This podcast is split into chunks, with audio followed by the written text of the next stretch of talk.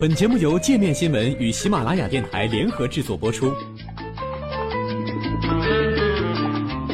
界面新闻五百位 CEO 推荐的原创商业头条，天下商业盛宴尽在界面新闻。更多商业资讯，请关注界面新闻 APP。游泳池里到底有多少秘密？有一件不符合社会规范的行为，通常都是偷偷的进行。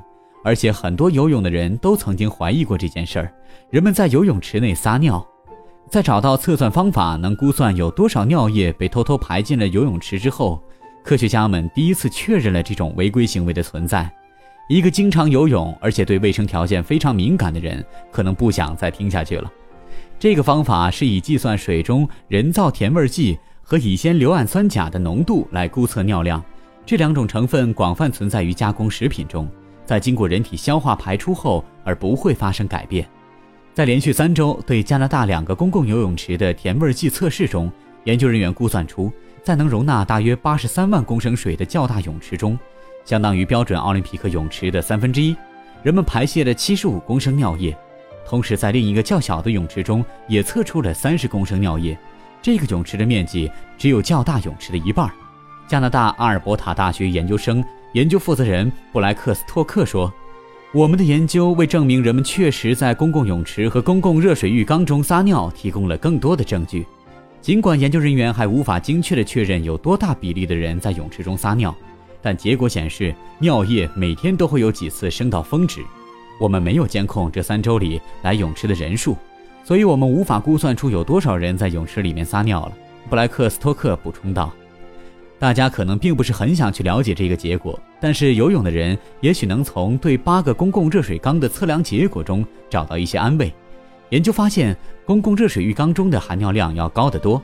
在一个酒店的按摩浴缸中，人造甜味剂的浓度是最糟糕泳池的三倍。此次，该研究团队测试了两个加拿大城市的三十一个不同的泳池和浴缸，发现取样中百分之百存在乙酰硫氨酸钾。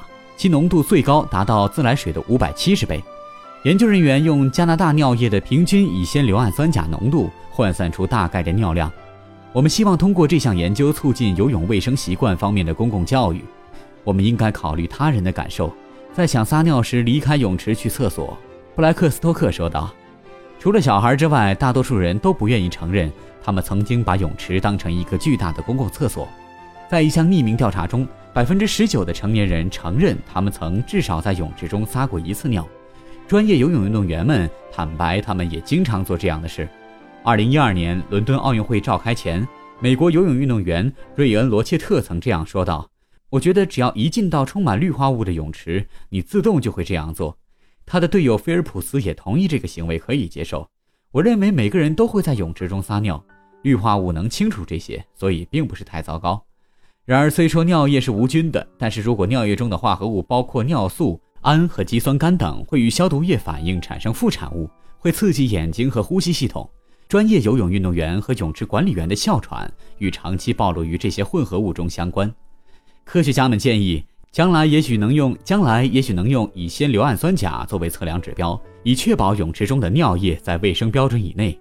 孩子们常常被警告说，如果他们在泳池中撒尿，水里会出现有色的云，然而实际上目前并没有能够用于泳池中的尿液指示变色剂。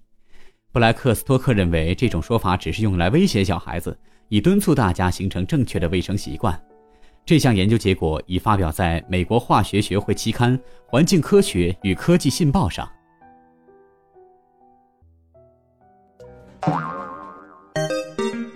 还想了解更多世界各地的商业趣闻？